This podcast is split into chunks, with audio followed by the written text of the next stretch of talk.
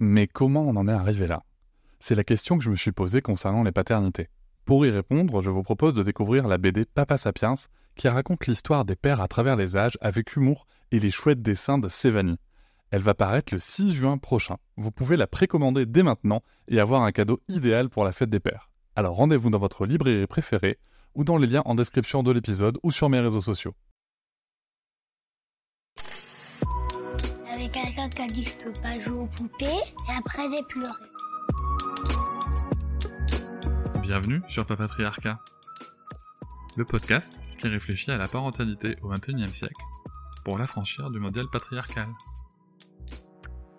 Bonjour chers auditoris, merci pour votre soutien, merci pour les 5 étoiles que vous mettez sur vos applications de podcast, merci pour les commentaires, notamment sur Apple Podcast. Vous me demandez souvent comment est-ce que vous pouvez soutenir le podcast encore plus Eh bien, sachez qu'il existe l'abonnement Papatriarcat Plus.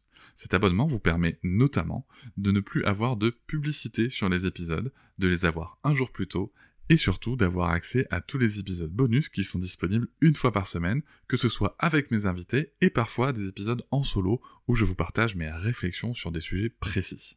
Pour vous abonner, il vous suffit de vous rendre sur le lien disponible dans la description de chaque épisode. Je vous invite maintenant à découvrir un court extrait d'un des épisodes bonus. Salut Romain Salut je suis ravi de te re-recevoir pour le coup euh, pour cette deuxième partie euh, de ton histoire de parents. Euh, J'aime beaucoup entendre les, les bruits de, de, de, bébé derrière. C'est euh, ça, non, c'est parfait, c'est parfait. Franchement, j'adore les épisodes où il y a ces petits bruits derrière.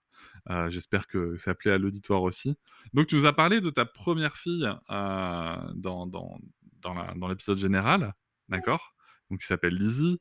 Euh, un prénom que vous aviez choisi euh, des années et des années avant. Euh, donc ça, c'est rigolo. Un, un petit peu comme tous les parents, un sujet qui, était, qui, qui, comme ça sans trop savoir quoi faire avec, qu'est-ce qu'on fout du bébé. voilà, merci déjà pour ce premier témoignage. Et puis à un moment, vous décidez de faire un deuxième enfant. Alors, comment est-ce qu'on décide de faire un deuxième enfant? Alors, pour le coup, euh, on avait toujours dit qu'on n'en aura pas un, on l'avait plus ou moins dit. Euh, après la naissance de Lizzie et les six mois de cauchemar que j'ai passé, moi, j'étais presque prêt à en avoir qu'une. Euh, quand je dis presque prêt, c'est que j'avais dit à marie honnêtement, si on en a une deuxième et qu'on a une deuxième RGO, je pense que tous les deux, il faut qu'on arrête de travailler. non, non, c'était pas du tout gérable. On a passé, euh, quand je te disais, hein, les RGO jusqu'à six mois, jusqu'à trois mois où Marie aurait arrêté, on, on pouvait gérer parce qu'à la limite, euh, elle allait faire des siestes quand je rentrais. Euh, moi, je pouvais dormir des fois un peu plus le matin en faisant tirer un petit peu. On arrivait à s'arranger. Du 3 au 6 mois où on travaillait tous les deux, c'était juste, comme je te disais, un cauchemar.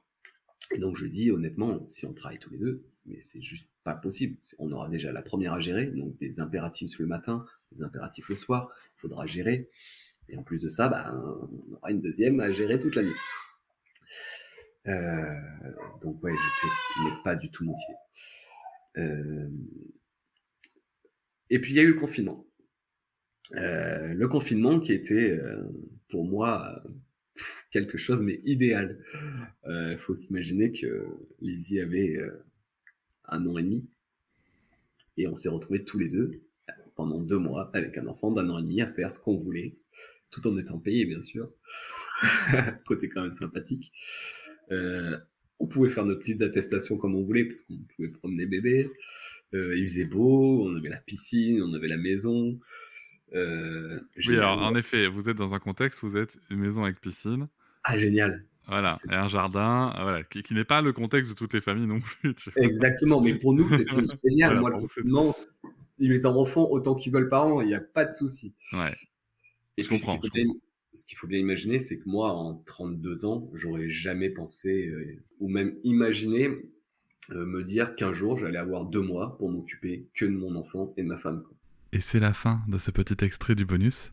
Je vous invite bien sûr à vous abonner à Papatriarca Plus dans le lien en description de chaque épisode du podcast. Mais vous pouvez aussi, si vous le souhaitez pour soutenir, mettre 5 étoiles au podcast, me rejoindre sur les réseaux sociaux Instagram, Facebook, et aussi ne pas hésiter à commenter et à partager l'épisode, le podcast et bien entendu les contenus sur les réseaux. Merci beaucoup, à bientôt.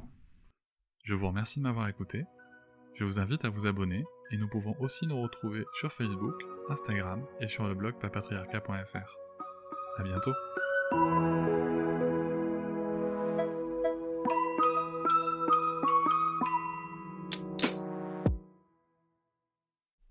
Hop, c'est encore moins. Si tu veux soutenir le podcast, tu peux aussi t'abonner à Papatriarca Plus et découvrir chaque semaine un épisode bonus en plus des 60 déjà disponibles. À découvrir sur tes applis de podcast comme Pocketcast, Castbox ou encore Apple Podcast. À très vite.